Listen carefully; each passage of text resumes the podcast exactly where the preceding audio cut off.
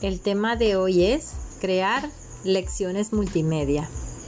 La creación de presentaciones y contenidos multimedia ya no es tan limitada a informáticos y diseñadores gráficos. Cualquier profesor puede ahora crear lecciones interactivas con suma facilidad para facilitar el aprendizaje de un tema complejo.